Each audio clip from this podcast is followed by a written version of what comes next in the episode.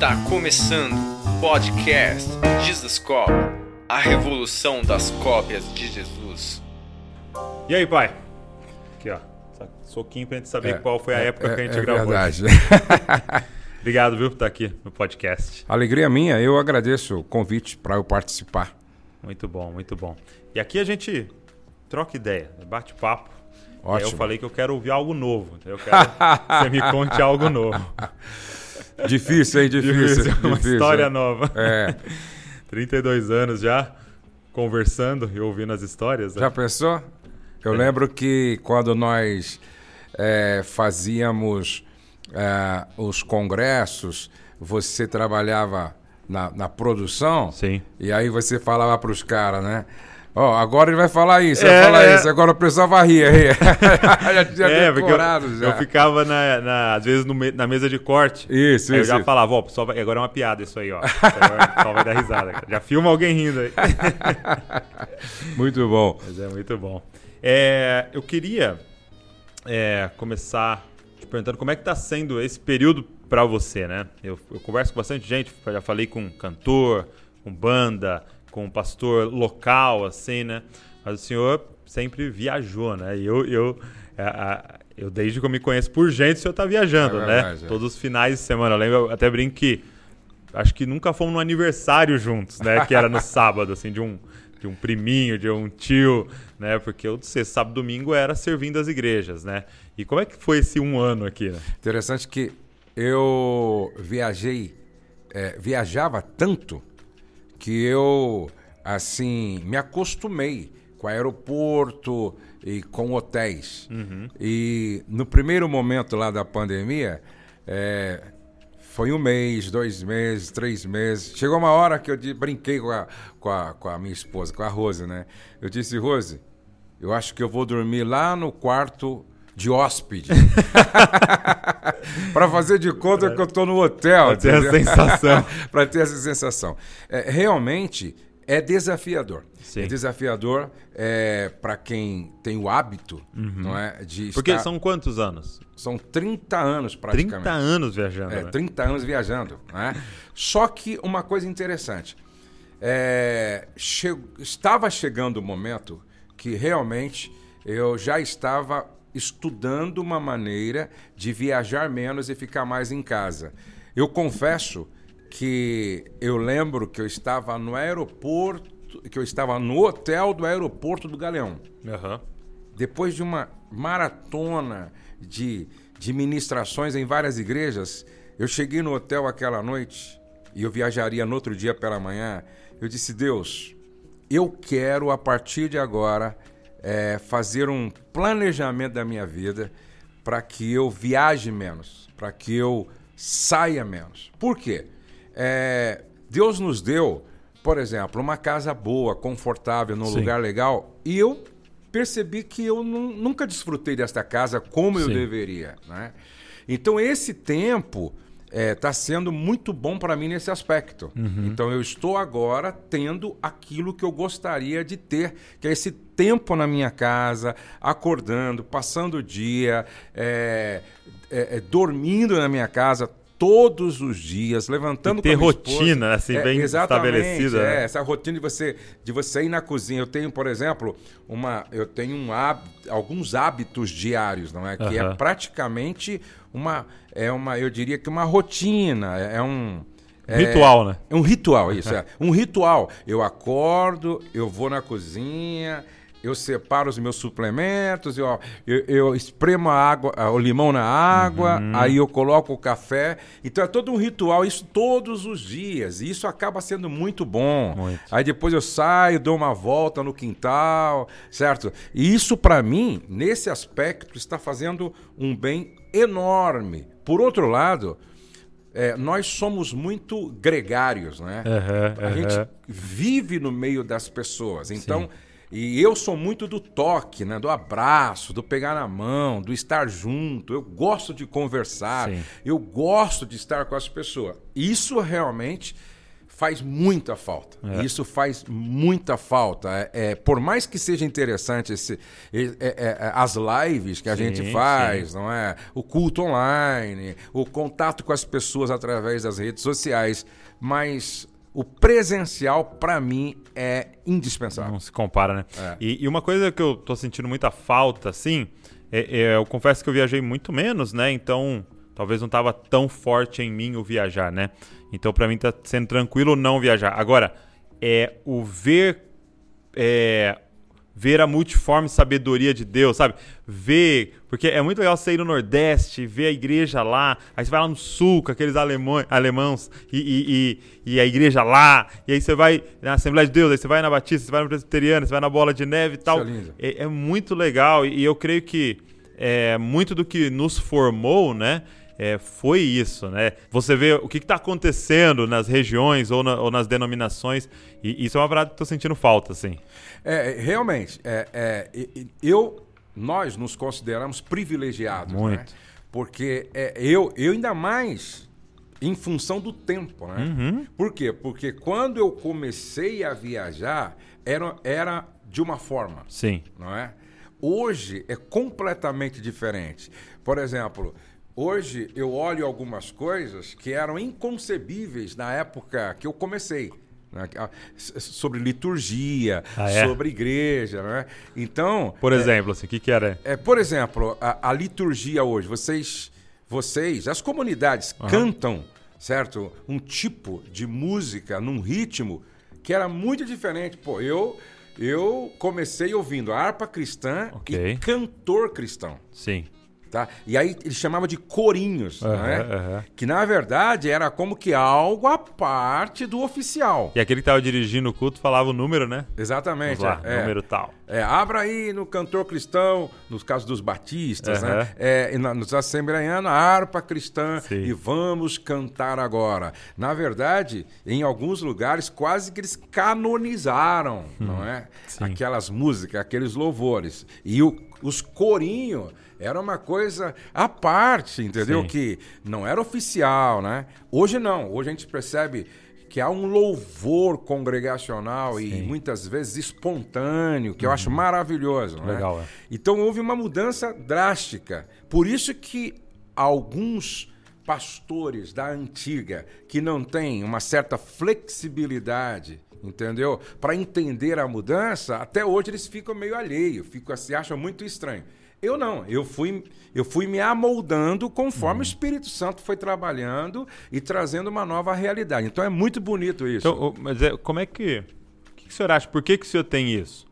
É, é, é, da onde veio essa. Porque você pensar no, no seu pai, né? Aham. Talvez era alguém que não ia ter essa flexibilidade. Eu não cheguei a conhecer ele, mas é, pelo que você me conta, né?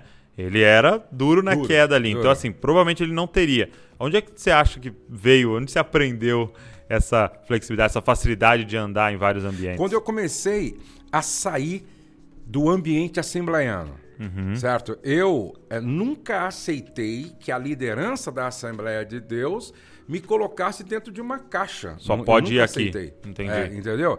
É, eu, eu sempre gostei de olhar para fora da minha denominação. Uhum. Então, eu visitava a quadrangular, as comunidades, eu ia em eventos da Igreja Batista, certo? E essas saídas que eu dava foi me ajudando, então, a entender que o Espírito Santo é o mesmo, trabalhando de formas diferentes Sim. certo?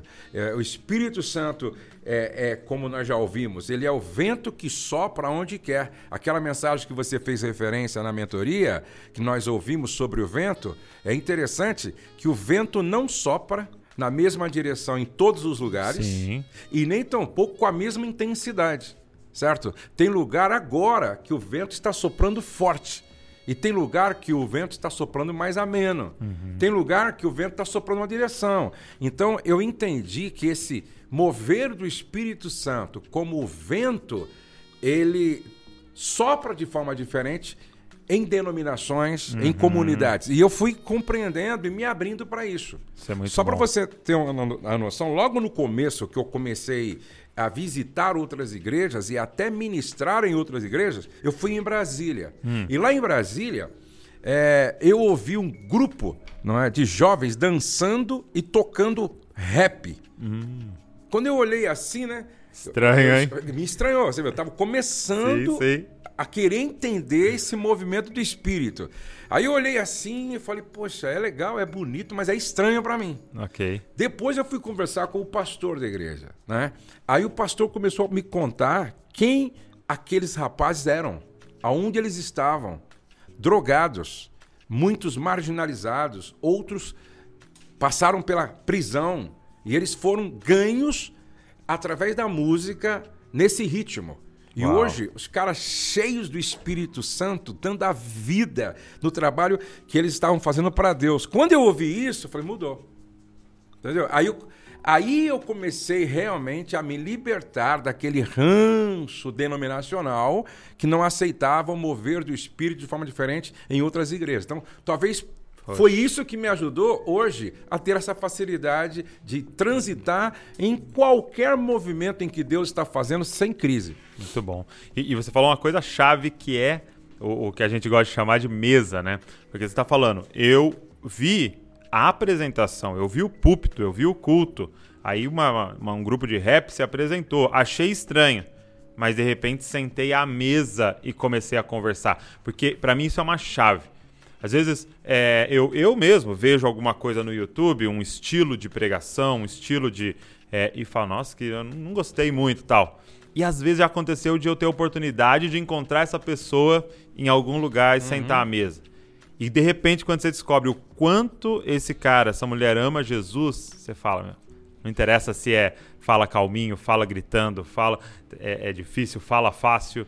É- a, a mesa é esse lugar. E, e por isso que é tão poderoso quando a gente viaja, né? Porque você tá lá, você participa do culto e tal, e pode achar algumas coisas estranhas, mas você vai jantar depois. Né? E aí você encontra homens e mulheres e você fala, cara, como esse cara ama Jesus e dá e, e- e nos inspira, né? Às vezes te constrange até com a história, por que, que chegou ali, por que, que é feito daquele jeito, né? Eu lembro que eu fui ministrar lá em Milão, na igreja da pastora Roselém. E aí eu vi, é, eu vi a igreja, uma igreja muito relevante, e ela é a pastora. Sim.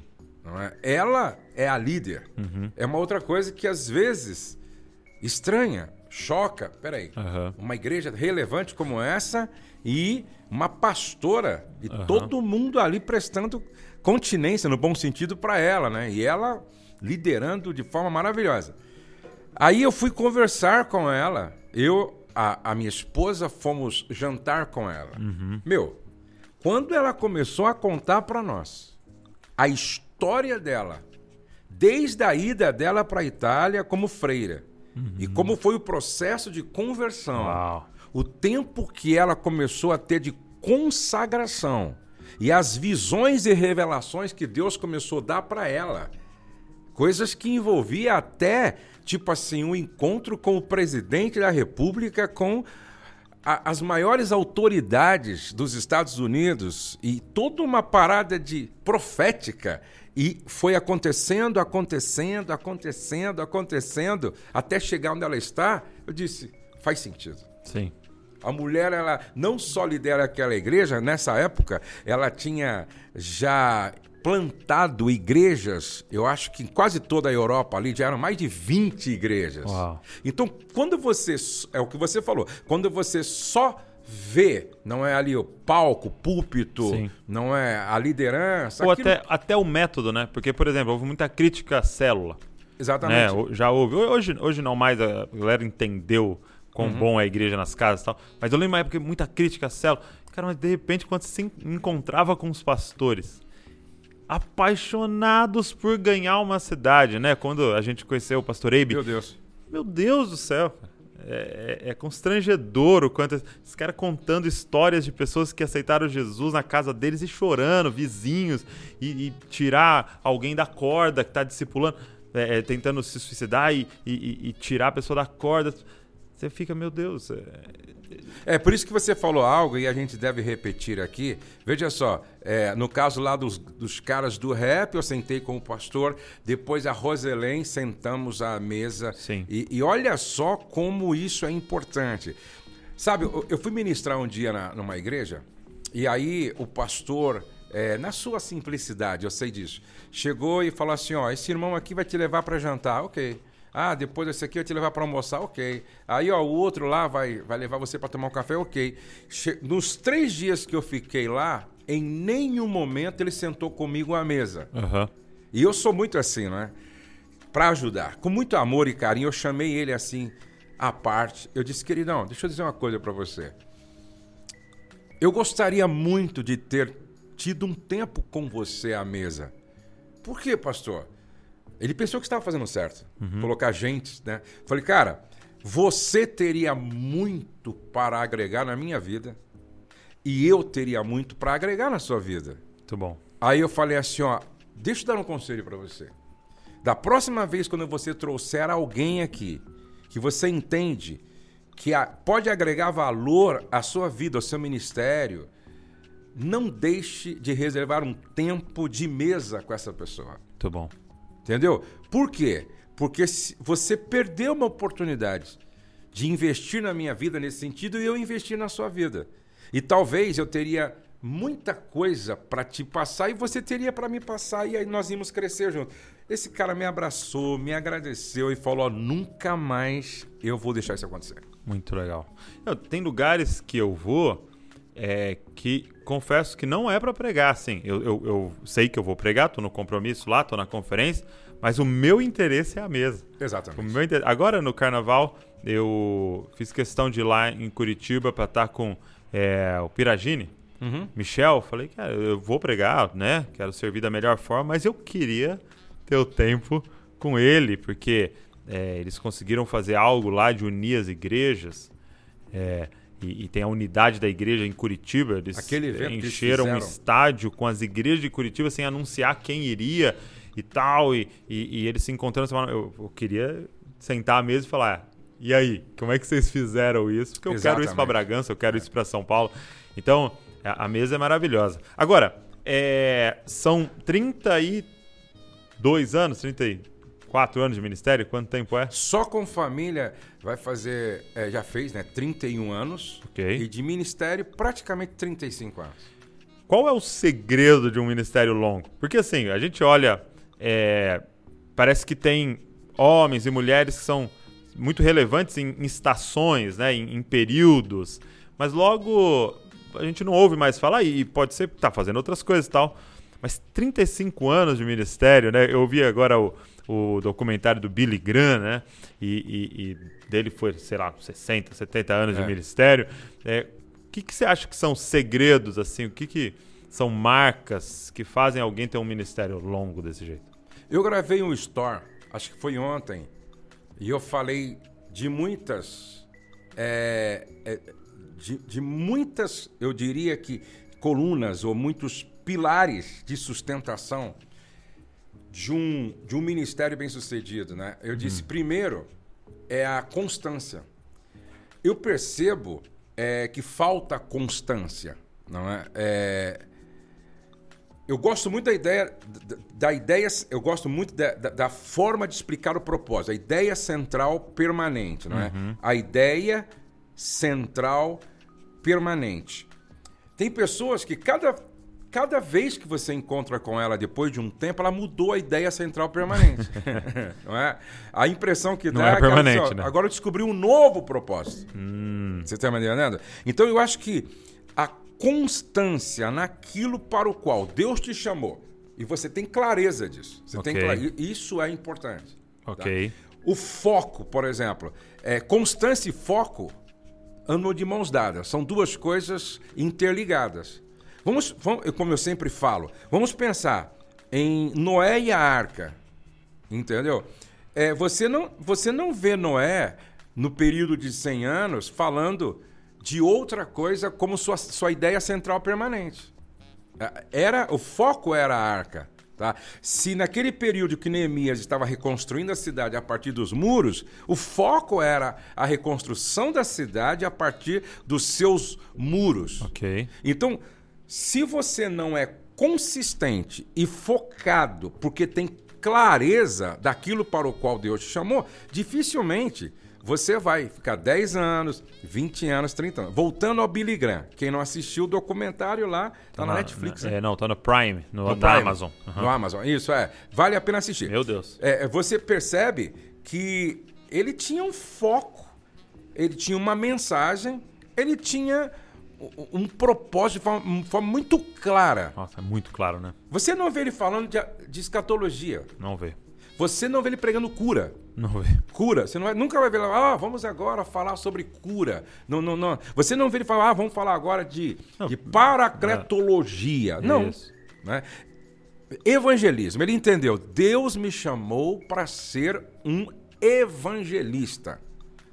E aí você, você percebe. Aham. Nas entrevistas, as pregações, a mensagem dele é uma só: a pregação do evangelho. Sim.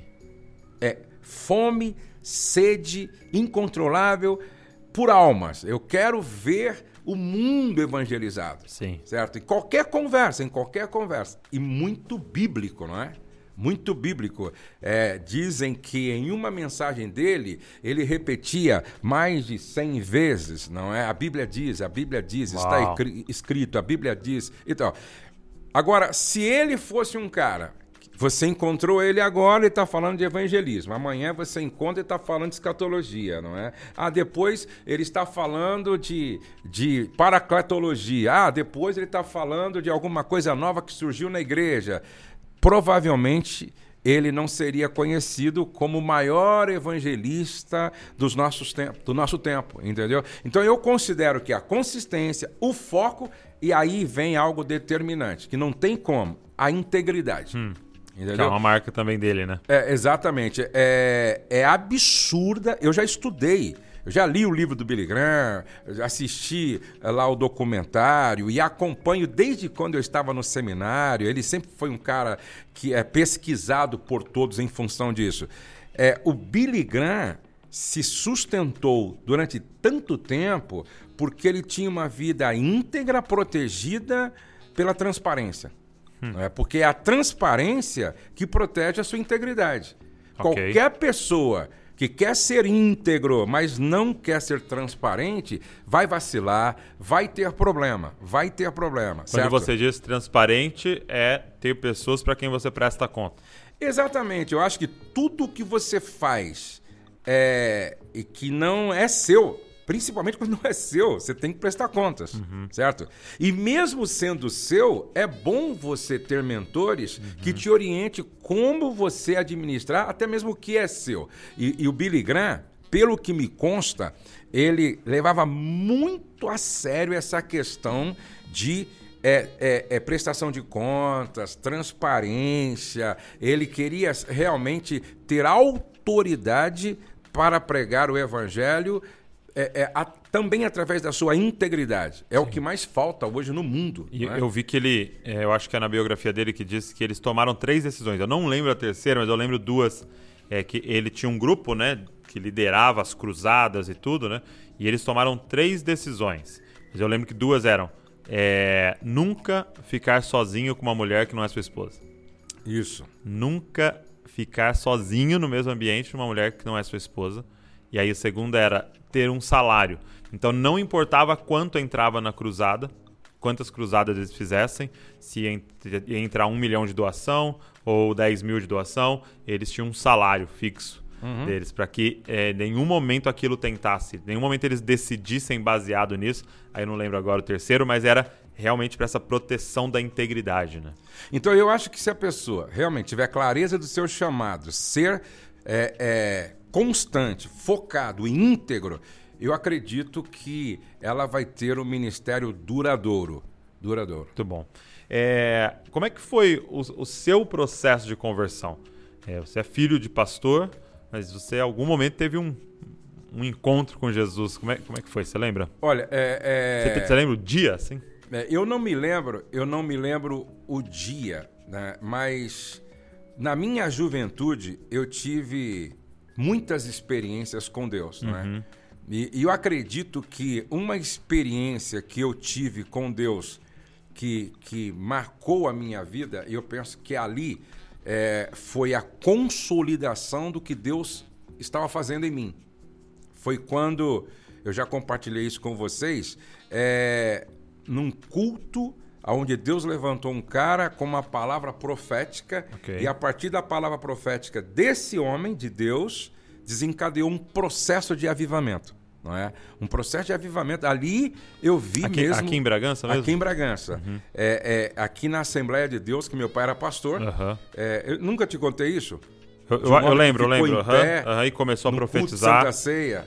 É, é, eu- isso, é- isso foi tão forte que parece que a imagem está na minha mente. É mesmo. É.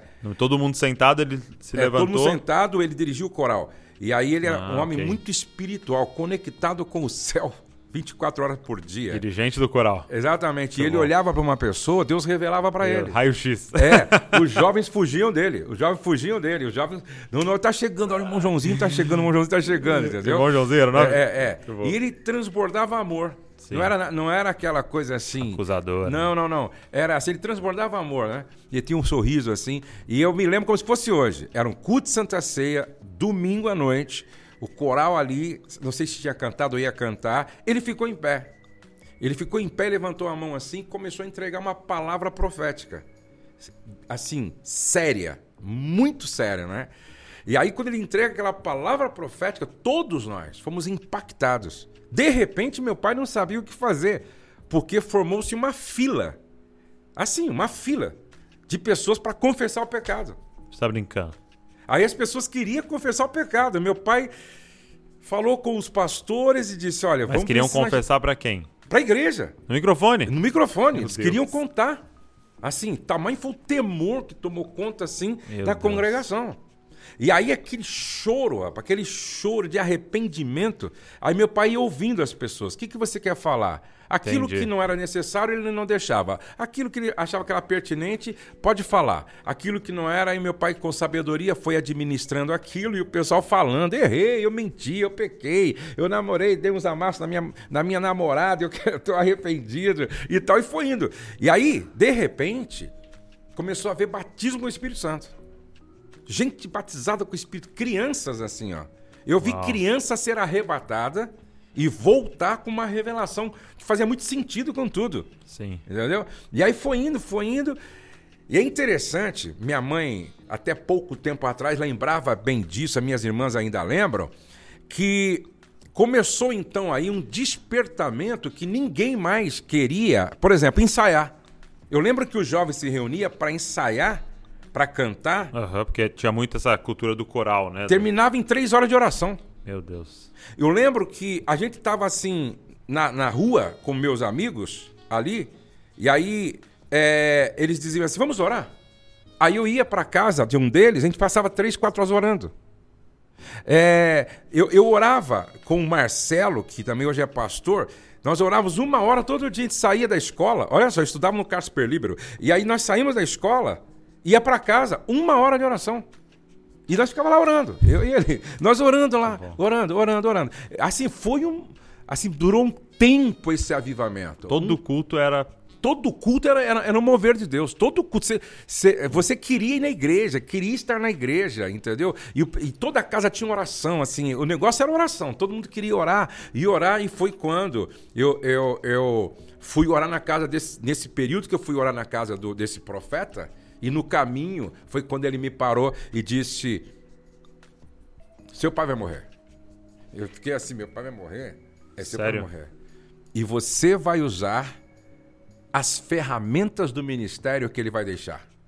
Eu tinha 17 anos, né? Quando ele falou assim, ninguém entendeu muito bem, não é? Tava que nem os discípulos ouvindo Jesus. Que coragem, hein? É. Que coragem entregar uma profecia dessa. É.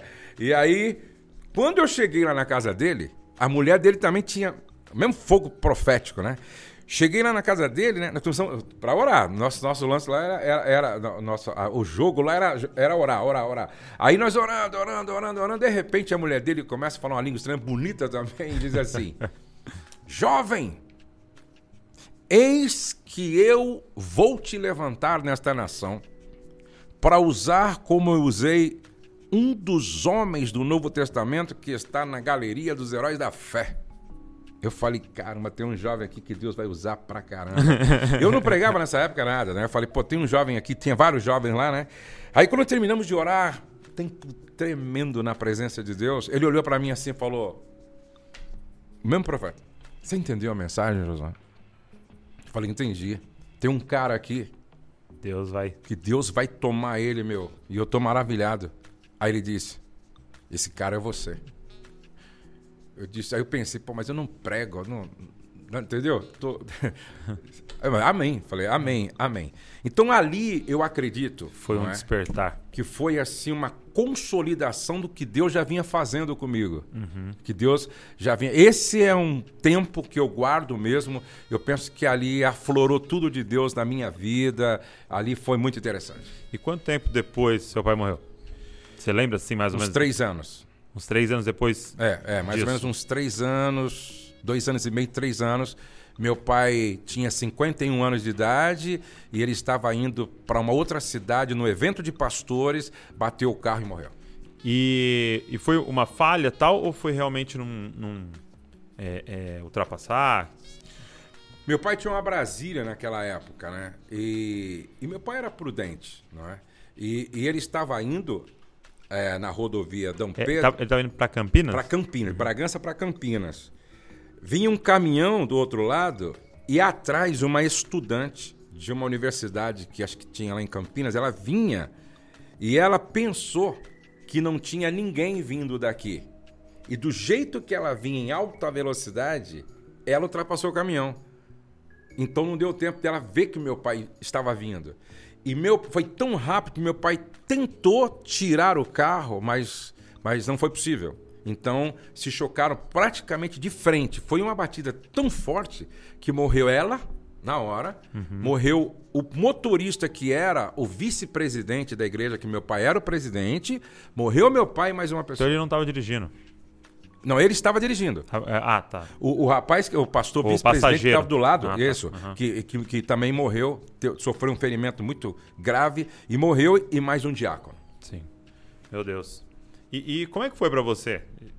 Porque é, a gente tem relatos de pessoas morrendo, né? Tem todas, as pessoas perdem os pai, o pai e tal. Mas geralmente é uma doença, né? É. E aí você tem aquele, ó, meu pai tá mal, ó, o médico avisou que só tem mais uma semana, né?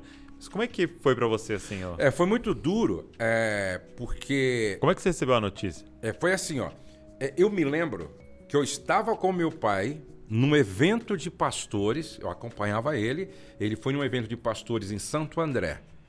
Eu me lembro como se fosse hoje, tipo assim, é quinta-feira à tarde, não é? Eu- e aí eu me despedi dele, tchau pai, tchau, graça e paz, e des- me despedi do meu pai. E aí ele disse assim, é, até é, domingo, até sábado, ok pai, beleza. Aí meu pai viajou para Bragança. Na sexta-feira, meu pai tinha esse evento lá em, lá em Campinas e no final de semana haveria uma festa das irmãs na igreja. Sim. Era o congresso de senhoras na igreja. Eu iria para Franca, num congresso de jovens, participar lá. Né? E talvez viria no domingo para a festa das irmãs. Entendi. Quando eu estou indo lá de Santo André, na sexta-feira, quando eu estou indo para Franca, a polícia rodoviária para o meu ônibus. E entra e diz assim: Josué Gonçalves da Silva. Aí eu me apresentei, aí ele disse: Ó, desce, entre em contato com a sua casa, porque deve estar acontecendo alguma coisa séria lá. Eu fiquei meio assim, né? Aí eu fui no orelhão, naquela época eu não tinha celular, Aham. fui no orelhão, liguei pro meu irmão Marcos, o meu irmão mais- velho. Olha só, meu irmão Marcos pensava que eu sabia Aham. e estava ligando para ele para informar. Sim. Então, quando eu, eu ligo para ele e digo assim: Ô Marcos, você está sabendo de alguma coisa que está acontecendo lá em casa? Porque eu liguei para casa, ninguém atendia. Aí ele respondeu assim: Ah, que o pai bateu o carro, quebrou o pescoço e morreu? Meu Deus. Meu, Queima a ali roupa. foi difícil. Ali foi difícil, a gente assim, emocionalmente se controlar. Estava sozinho lá na estrada, num posto. Aí eu falei com o soldado, lá com o policial rodoviário. Olha, preciso voltar para casa. Precisava de uma carona de repente.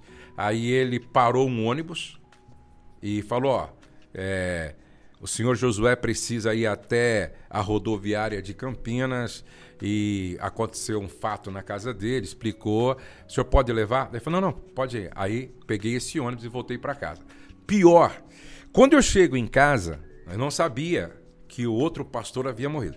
Quando eu chego em casa, que eu entro na sala, minha mãe está chorando uhum. e a esposa do vice estava chorando. E aí eu perguntei o que, que houve. Aí a minha mãe disse: o pastor José Monteiro também partiu para a eternidade. E ele tinha, acho que seis ou sete filhos pequenos assim, ó.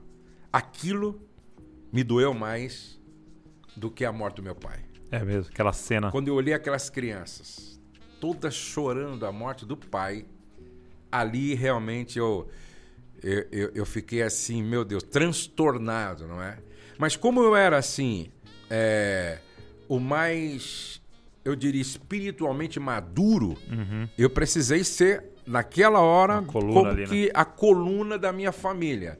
Então, por exemplo, não chorei até o momento que eu dei a última palavra, não é? Porque eu fui o último a falar no velório do meu pai. Até ali eu não tinha praticamente chorado, assim, me segurando. Mas ali eu chorei e daí eu não chorei também muito, né, no sepultamento. Porém, depois que sepultamos meu pai. Me lembro como se fosse hoje. Meu pai tinha o mesmo lugar que ele, ele sentava para orar.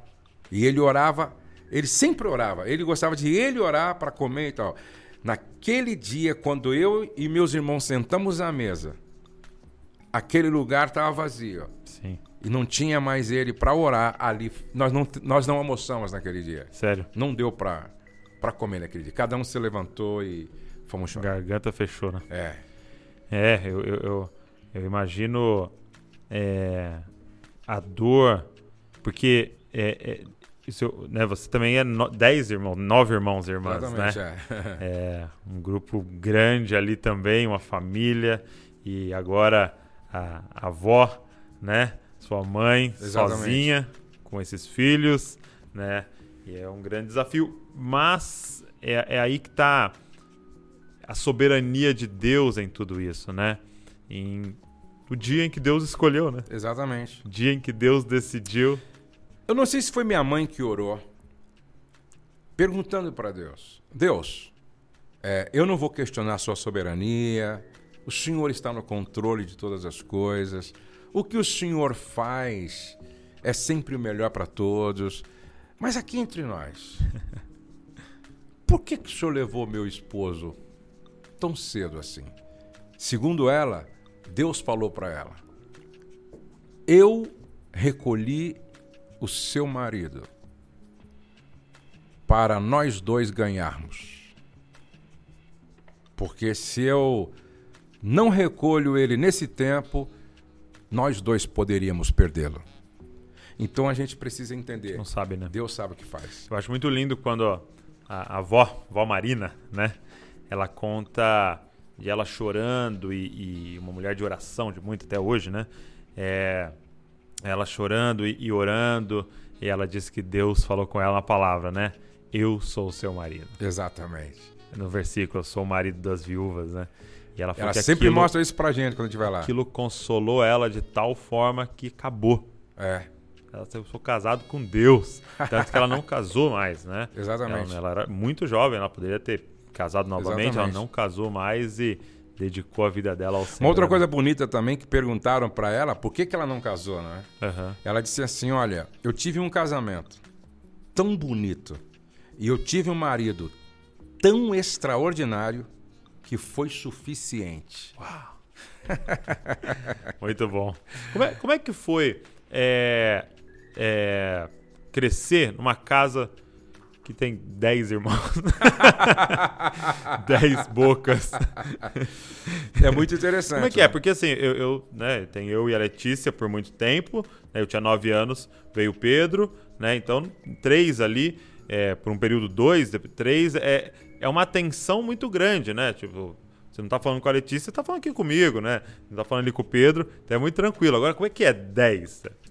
É, é interessante que você nem percebe, né? É, você não sabe, né? É, você, você nem percebe. Mas meu pai, por exemplo, ele sempre foi muito comprometido com as coisas de Deus. Né? Sim. Sempre muito comprometido. Então, o que, que ele fazia? Ele levava todo mundo para a igreja. Entendeu? Então, nós crescemos nesse ambiente de igreja. Um cuidando do outro. Ah, ok. Entendeu? Eu cuido, eu cuido de você, Jonas, você cuida do Paulo. Então, o Marcos cuida de mim, a Vera cuida mais ou menos Você é de todos discipulado, um né? pouco. Então é meio que um discipulado, entendeu? E na hora da reunião em casa, todo mundo junto, que agora o pai vai falar pra gente, entendeu? Então, é, e era muito interessante, até porque na nossa época não era como hoje.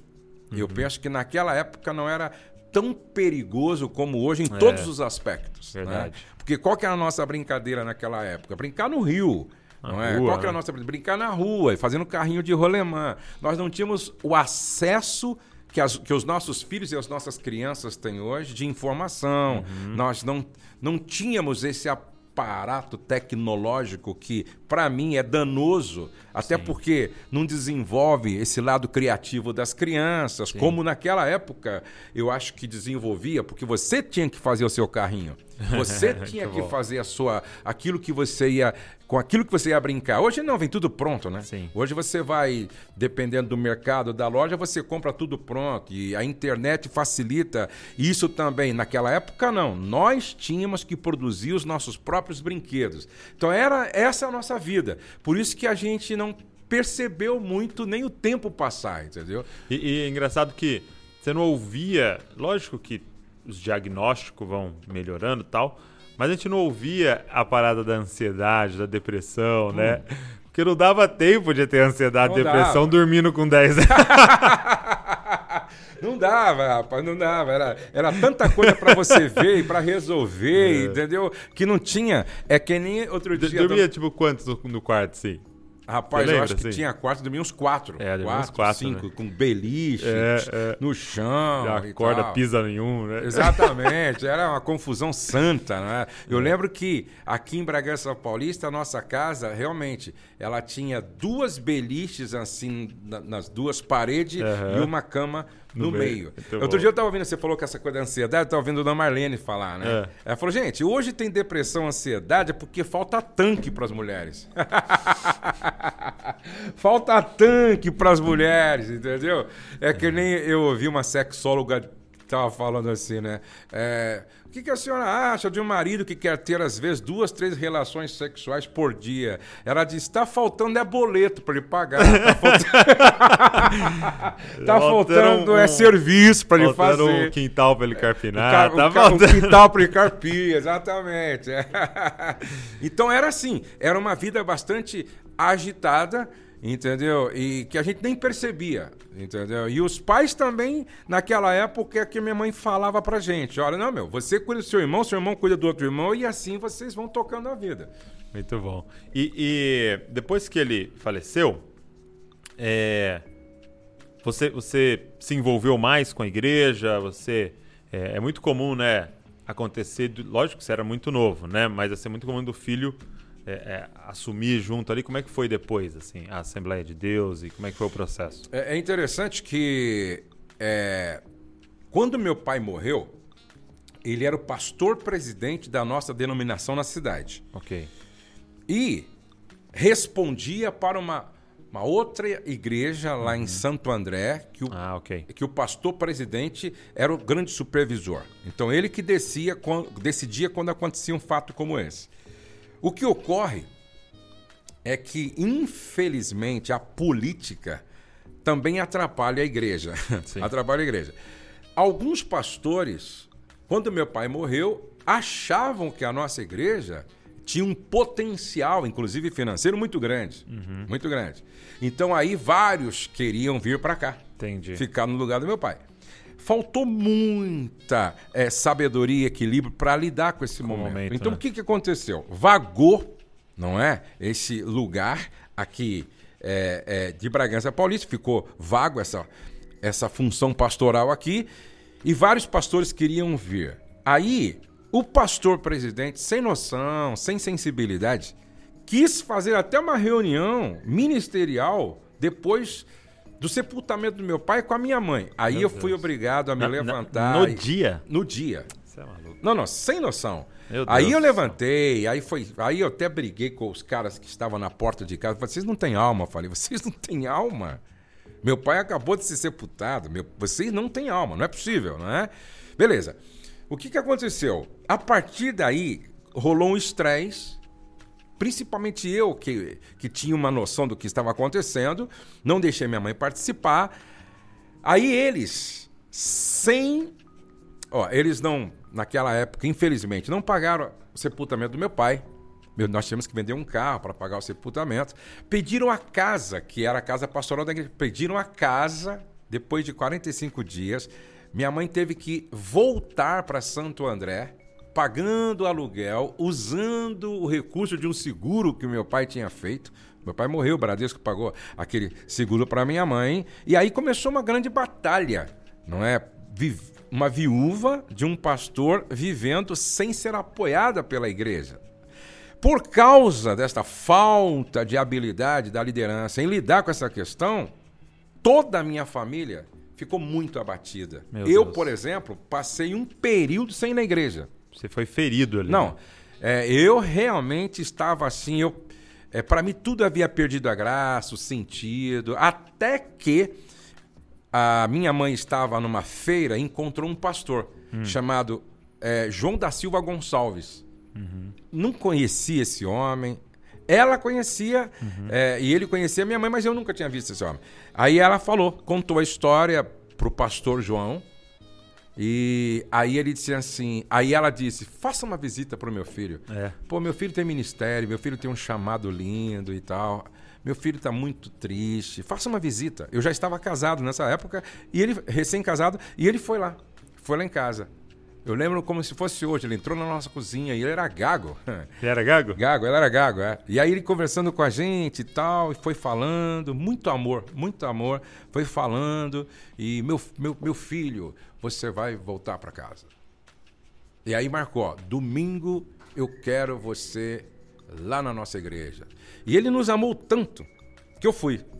né?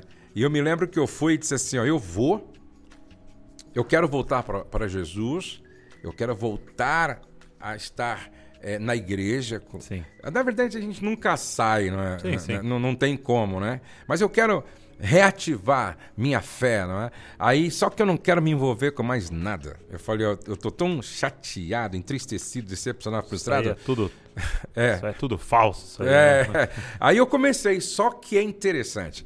Não tem como, não tem como, não tem como.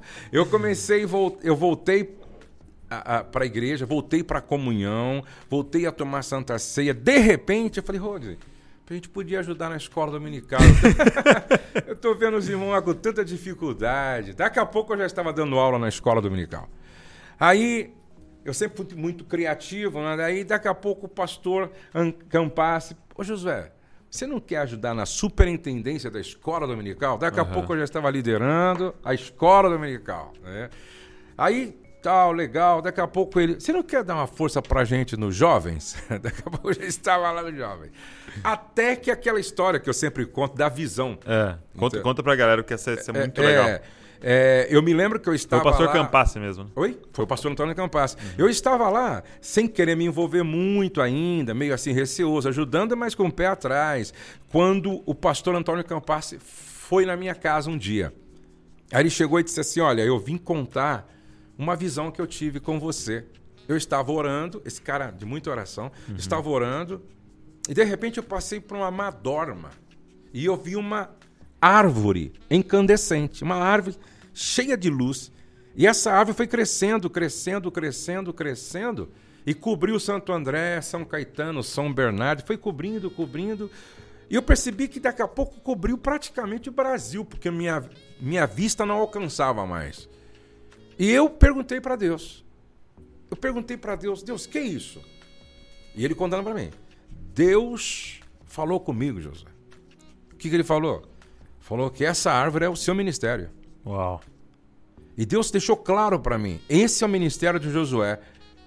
Chama ele, coloca ele ao seu lado, derrama a sua vida na vida dele, porque eu vou usá-lo para louvor e glória do meu nome. Hum. E eu nem era, não era nem diácono nessa época. Uhum. Eu ouvi aquilo, falei, pô, que bênção, Campas. Que bom, fico feliz em saber. Aí ele disse, então vem comigo. Eu falei, eu aceito.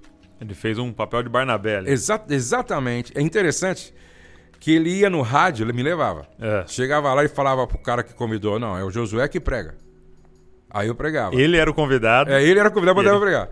Aí ele ia num congresso, ele chegava, não, não, não, meu, quem prega é o Josué, cara. um formador de heróis. É, é, formador de heróis. Aí eu pregava, entendeu? Aí eu ia numa outra igreja, e, e, acompanhando ele. Uhum. Aí, não, hoje você, você vai dar estudo. Eu disse, pô, não, você, cara, você é o Se cara. vira. Só sei que ele fez isso comigo assim muito. Fez muito, muito, legal, muito, mano. muito, muito. Até hoje, quando a gente se encontra, Sim. ele conta e dá risada. Ele, ele é conta e dá risada, entendeu? E ele sempre, não. E aí, ele, hoje, quando ele me vê, ele chora. Ele fala, cara, que lindo que Deus fez. Que lindo que, que Deus fez, que lindo. Então, isso marcou a minha vida, porque é, veio para validar porque eu já tinha ouvido algumas profecias, uhum, não é? Uhum, Quando eu era uhum. adolescente, lembra lá que o seu pai vai morrer? Uhum. Aquela foi uma. Sim. Depois teve uma outra, que um cara veio da África, e eu estava no congresso. Ele me chama, ele desenha meu ministério. Entendeu? E eu fui guardando aquilo. Sim. Então veio essa profecia do Campas, você vai lembrando, né?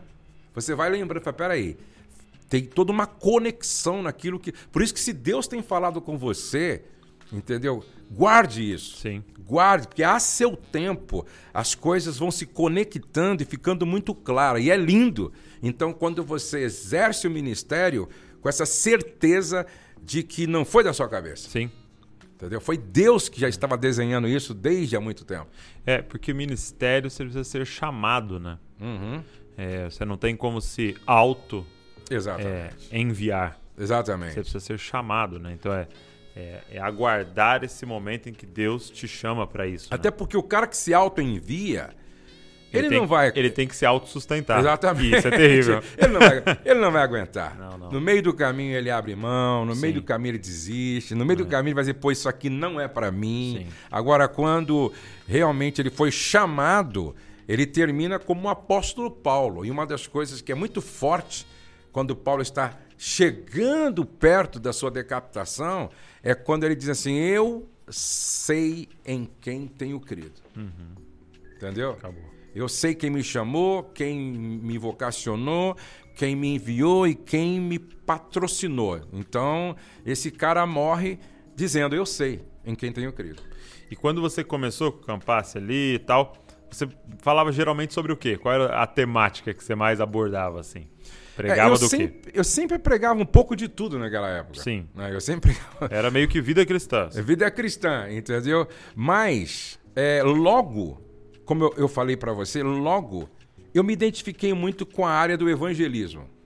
Ok. É? É, é, é, pelo, por causa do seminário que eu fiz em 83, hum. lá no seminário, meu, os caras faziam uma lavagem cerebral em você. Como é que era o nome do seminário? IBAD. IBAD, IBAD. Instituto Bíblico da Assembleia, de Deus. De Deus uhum. é, eles faziam uma lavagem é cerebral. Pindamonhangaba. Oi? Pinda. Pindamonhangaba. Uhum. Por quê? Porque lá no seminário, toda sexta-feira é sexta-feira missionária. Ok. Toda sexta-feira. Então, nessa sexta-feira, então tudo era voltado para missões. Uhum. Tudo, tudo era voltado para missões. E era muito legal. Que era uma marca da Assembleia, né? A missões e plantação de igreja, né? Exatamente. A Assembleia revolucionou com essa questão de pequenas igrejas, né? Pode ver que é onde você vai no Brasil, Meu Deus. tudo é quanto um... é canto. Coca-Cola e Assembleia. É Assembleia, entendeu? E aí, o que acontece? Então, lá na, na, na no seminário, é, eles, eles implantaram, plantaram em nós esse desejo por missões, né? Então, tinha aula de evangelismo, tinha toda sexta-feira era, era a noite lá missionária, onde se falava a biografia de missionários, estatística missionária, aí tinha oração missionária, e tinha um cara que era chamado sempre para falar, pregar uma mensagem sobre missões. Então aquilo acendeu no meu coração e eu comecei a fazer seminário. Até, até ontem eu estava olhando a, é. a minha apostila Sério? do SEI, Seminário de evangelismo ID. Né? Seminário de evangelismo ID, não é? E aí eu passava assim de segunda a sexta ensinando a igreja a evangelizar. Ok. Ensinando a igreja a evangelizar. Segunda a sexta. De segunda a sexta, não é? Era cada dia eu tinha uma- um quadro negro e eu com giz e eu ficava lá desenhando e desenhando e desenhando. De Segunda a sexta, falando sobre evangelismo, evangelismo, missões, evangelismo e no sábado e domingo era a prática. Ok. Cada um tinha que trazer 5, 10 ou 20 pessoas não crentes. não é? E aí, é, nós ganhamos muitas pessoas para Jesus e esse fogo se acendeu. Até hoje, quando eu vou em alguns lugares, tem pessoas que falam: Olha, eu fiz o SEI. É mesmo. Olha, eu me converti lá naquele dia em Mauá, entendeu?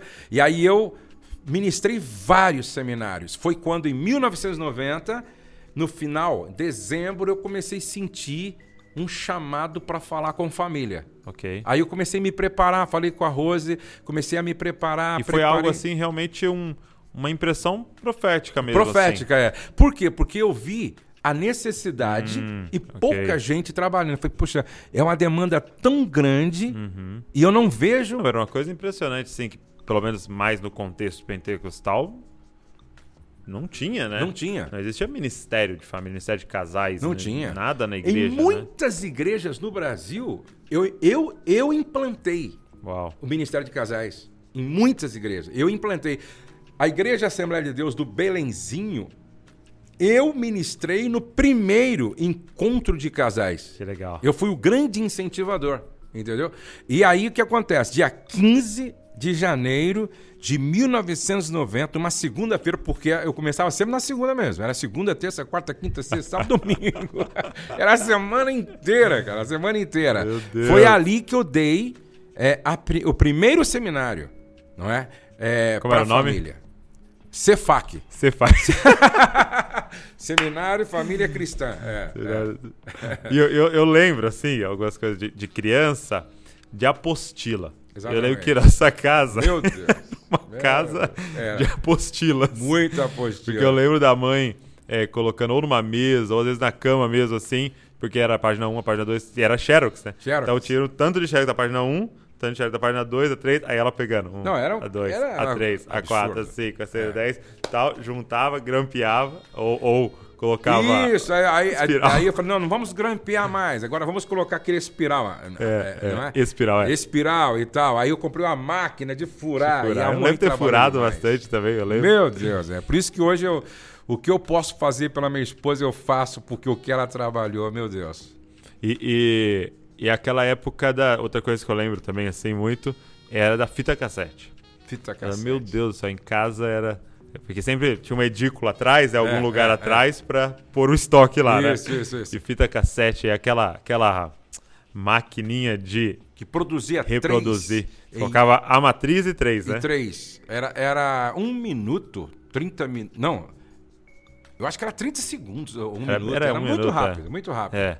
Aí eu lembro, colocava a matriz, as três, ligava. Porque a gente terminava de pregar, É.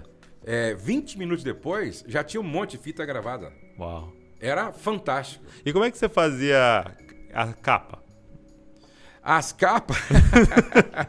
as capas, tem tudo quanto é tipo de capa que eu fiz lá. Eu, eu, eu às vezes eu comprava aquele. É decalque, fala? Que é Aham. As letras. Ok. As outras vezes eu mesmo desenhava na caneta, assim, depois tirava, tipo, é, é, Xerox. tirava cópia. Aí cortava. É, de- aí teve uma. Rapaz, eu- tirei uma foto preto e branco com um bigode desse tamanho. Parecia mais procura vive ou morto no, no jornal, cara. E, e eu, agora, é interessante como. é, outro dia um cara falou: Josué, você já era antenado naquela época. O Mensageiro da Paz era É. o jornal mais vendido na Assembleia de Deus. Ok. Até hoje, né? É muito vendido. Então o jornal era mais, o mais vendido na Assembleia de Deus. E eles não faziam muita propaganda assim de, é, é, é, de uma pessoa. Eu consegui falar com alguém lá do Mensageiro da Paz e eles me permitiram, então, fazer a propaganda das minhas fitinhas cassete. Já na época, quando eu comecei a trabalhar com família, É. eu fiz então 10 fitas cassete, perfil do marido ideal, perfil da esposa ideal, sobre sexo e tal. Aí eu fiz e aí eu tinha uma propagandazinha que eu pagava para sair todo mês no Mensageiro da Paz. Ah. Aí era via reembolso postal. Não é como hoje, entendeu? Então, então peraí. Aí você enviava essas fitas cassete. Exatamente. Ali era, então era o seu site ali. Isso, era o meu site. Aí eu enviava. Então, mas como é que a pessoa pedia, fazia o pedido? Ah, tinha caixa postal. Então ela te mandava uma carta Aí elas mandavam uma carta pra mim. com dinheiro. Não, não, não. Ela mandava a carta com o pedido. É. Certo? Aí eu mandava pra elas fita, elas pagavam no correio e o correio pagava pra mim. Uau! É. Entendeu? Então, pra retirar a fita, ela tinha que pagar pro correio. Tinha que pagar o E correio. correio te... E aí o correio mandava uma, uma, uma- um, uma- tipo de uma, um documento que eu ia lá e recebia. Que tinha lá uma quantia sua lá. E aí eu não tinha caixinha nada. A mãe ia no supermercado e pegava aquele monte Sério? de caixa do supermercado. Aquelas que aí ela sobraram. fazia as caixinhas e tal. E a gente mandava. E era uma festa. Era uma, é- é muitos pedidos. Muitos. Vinha lá do Acre, Amazonas, Manaus. Muitos pedidos. Você imagina, era tipo dois meses depois da pessoa receber. Porque ela mandou até chegar pra você o pedido. Até, Exatamente. Né? É. E aí o Mensageiro da Paz era, era, nossa, era nosso Instagram, era o, o- o Mensageiro da Paz. Então o que, que eu fazia? Eu precisava que o meu trabalho ficasse conhecido no Brasil. Aham. Então, o que, que eu fazia? Eu fotografava os eventos, Ok. a Rose era a secretária, ela escrevia a reportagem, Aconteceu. aconteceu, e a gente mandava. No outro mês estava lá, Aham. entendeu? Como é que é? Cefac? O Cefac estava lá, entendeu? Mais um seminário Família Cristã. e tal. Daqui a pouco todo mundo estava sabendo do nosso evento. Não, muito legal. E qual foi o, o primeiro livro? Alerta aos Guerreiros é um livrinho que eu tenho até hoje lá em casa. É. Estou guardando para fazer um, um, um painel. É, Alerta aos Guerreiros eu escrevi quando a gráfica ainda eles montavam a impressão com letrinha por letrinha Da página? na página. É muito trabalho. Os caras montavam essas letrinhas assim para depois impri- Aham, imprimir. tinha Esse foi- diagramação, né? Exatamente, foi Alerta aos Guerreiros. Depois, acho que o primeiro livro mesmo que eu lancei foi Aprenda a Pregar. Foi aprender a pregar, né? Foi Aprenda a Pregar, é. Eu lembro muito do Jovens. Como é que era o nome? Jovens. E agora, hein? Eu, eu peguei esse dia lá, a apostila É, também. jovens. Era sobre jovem, é, é. É. Dos jovens. Aí depois. Família, era Família. jovem, família, evangelismo, tinha o do evangelismo, né? Entendi. Depois tem o- as apostilas da língua, dons espirituais, Da três língua. tipos de homem na igreja. Três tipos tinha de homem. escatologia, Como é escatologia, que é os três tipos de jovem da igreja? Carnal espiritual e o natural. e o natural. é muito bom, né? É muito bom. E, e, assim, eu acho muito é, é, incrível o tempo que nós estamos vivendo por causa do registro, né? Exatamente. Porque você pode ter, e com certeza perdeu várias dessas coisas, Uhum. várias fitas cassete você não tem mais e tal. Mas hoje tudo que está sendo postado, a não ser que a o site lá queira deletar, mas provavelmente Uhum, não aconteça, você tem um acervo, né? Ali, por exemplo, eu tenho ali no YouTube, já vai para 10 anos, tá ali, né? Exatamente. Algo que foi feito 10 anos atrás, tá ali guardado É, e daqui a 50 anos provavelmente a gente vai poder acessar. É. Por é isso que eu digo pra todo mundo, né, meu? Eu até falei pra você outro dia, tem que registrar tudo. Por exemplo, tudo que começa tem que registrar, porque nós não tínhamos esta, por exemplo, naquela época nós não tínhamos o que nós temos hoje, não é? São as câmaras de, de fotografia digitais, não é? Aqui no celular. Sim, sim. Então você pode Na mão registrar, tudo. gravar, tudo fácil. Naquela época não. Entendeu? Por exemplo, eu fico vendo hoje, a gente grava com a maior facilidade. Eu mesmo gravo meus vídeos aqui, eu edito e tal. Naquela época eu lembro que a gente tinha que chamar alguém, filmar, mandar para uma. Rapaz, quando eu gravei o meu primeiro é, é, é, disco vinil, É. eu fui ver os caras, como é que eles faziam a edição. Ah. Meu, impressionante. Era uma fita assim, que o cara colocava é, é, num lugar assim para rodar, né, com um fone, e ele ia cortando. A fita física. A fita cortando. A edição era cortando a fita. Ah, então ia cortando e, me- e colando, e cortando, e colando, e cortando, e colando, e depois ficava perfeito. Eu falei, Entendi. meu Deus, hoje, olha só a software. facilidade que, que nós temos hoje, entendeu? Por isso que quem hoje não usa a tecnologia para fazer registros que amanhã vão ser muito importantes, é muito negligente. Sim. Por isso que eu, eu insisto nos- nas mentorias, escreva, registre, fotografa, porque amanhã vai ser muito. Eu já te mostrei, eu tenho lá em casa 20 ou 30 é, agendas Sim, com anotações que são preciosíssimas. Entendeu? O dia que você nasceu, o dia que a, que a Letícia nasceu, o dia que o Pedro chegou em casa, tá tudo lá registrado, o horário, como, aonde e tal. Isso é lindo. Isso é muito legal. E é, eu lembro de ver fita de vídeo, né? De uma pregação, alguma coisa, é, que a abertura era você filmando um papel, ou alguém filmando um papel com o tema, né? Eu mesmo. Tinha o tema lá, tipo, sei lá, aprenda a pregar, filmando assim o tema, aí cortava pra você. A gente Era dava um abertura, jeito. é, dava um a jeito. gente dava um jeito. É. Então, as pessoas pensam que nós chegamos. É, aonde nós chegamos em uma semana, um mês. É uma história, não é? Sim. É, é, é uma história. E, e é legal, assim, de uma história de evolução, né? De, de tipo, ó, fiz assim. Agora o próximo, já mandei ali o cara editor. Exatamente. Aí no próximo, comprou uma luz. Aí no próximo, aqui o podcast mesmo. A gente começou com uma câmera e um microfone aqui, ó, no, no celular que comprei, no meio, e gravamos. Fizemos. Aham, ótimo. Entendeu? Aí comprei um microfone desse. Fomos aqui no meio, um microfone. Aí colocamos uma luz. Aí falamos, não, tá dando reflexo lá. Compramos outra luz. Aí vamos fazer com duas câmeras. Vamos fazer com Exatamente. três. Vamos comprar esse bracinho aqui.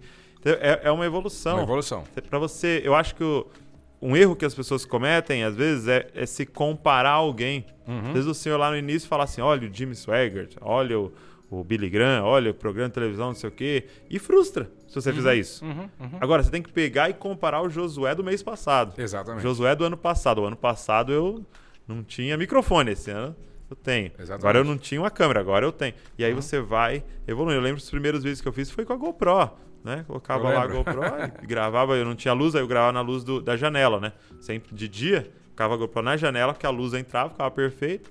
Então, você vai. É, eu acho o né? seguinte, eu acho que o grande segredo é você é, estar numa evolução constante, num crescimento constante, num avanço constante. Eu acho que as pessoas servem, os grandes ministérios servem para te inspirar.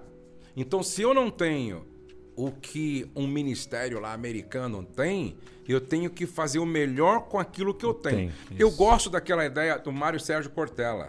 Ele diz: excelência é você fazer o melhor com o melhor que você tem para quando você tiver melhor, fazer melhor ainda. Uau. Entendeu? Então o que, que você tem? Você tem um celular e um microfone, faça o melhor. Então agora trabalhe o enquadramento, trabalhe de repente a luz do dia, Sim. entendeu? Faça o melhor com o que você tem, não é? Porque não adianta você ter o melhor e não fazer o melhor. Que é mediocridade, né? Exatamente. Então, o que, que você tem? E outra coisa, fica aqui uma, uma dica para todo mundo. É, o feito é melhor do que o não feito. É, ou- ou, seja, você fez mais ou menos, é melhor do que você não tivesse feito. Sim. Porque tem muitas pessoas. é, é, é, isso aconteceu com a Letícia, aconteceu com o Felipe, talvez tenha acontecido com você, com a Valéria. Ah, não, eu não gostei, não vou postar, não, não gostei, eu não gostei, eu não gostei. E aí você nunca faz. Tem Sim. pessoas que até hoje não fez porque não gostou. Sim. Você tá entendendo? Então sempre vai ter alguém que vai gostar. Não, e coloca e faz melhor no próximo. No próximo, exatamente. É. E vai bom. fazendo, vai fazendo. Até que você. Daqui a pouco você vai chegar a um nível de excelência que vai inspirar tanta gente. Muito bom. Espero que você que esteja aqui nos ouvindo, nos assistindo, tenha sido inspirado por esse papo por uma coisa: começar. Começar e é, ser constante e ter um, um ministério, um serviço para o corpo de Cristo de muitos e muitos anos e que você também possa inspirar muitas pessoas. Obrigado por esse tempo aqui. Prazer grande, prazer Obrigado grande. por Deus ter participado. Que Deus continue te prosperando. Amém. Deus continue te usando também poderosamente essa nação, tocando as famílias, os casamentos aí. Amém, amém. Glória a Deus. E você que nos ouviu, nos assistiu, obrigado por esse tempo aqui. Vou deixar todos os canais aqui é, do Família Debaixo da Graça, do Amo Família, do Josué Gonçalves, para você seguir tudo aí. Deus abençoe você e não se esqueça, você é uma cópia de Jesus. Valeu.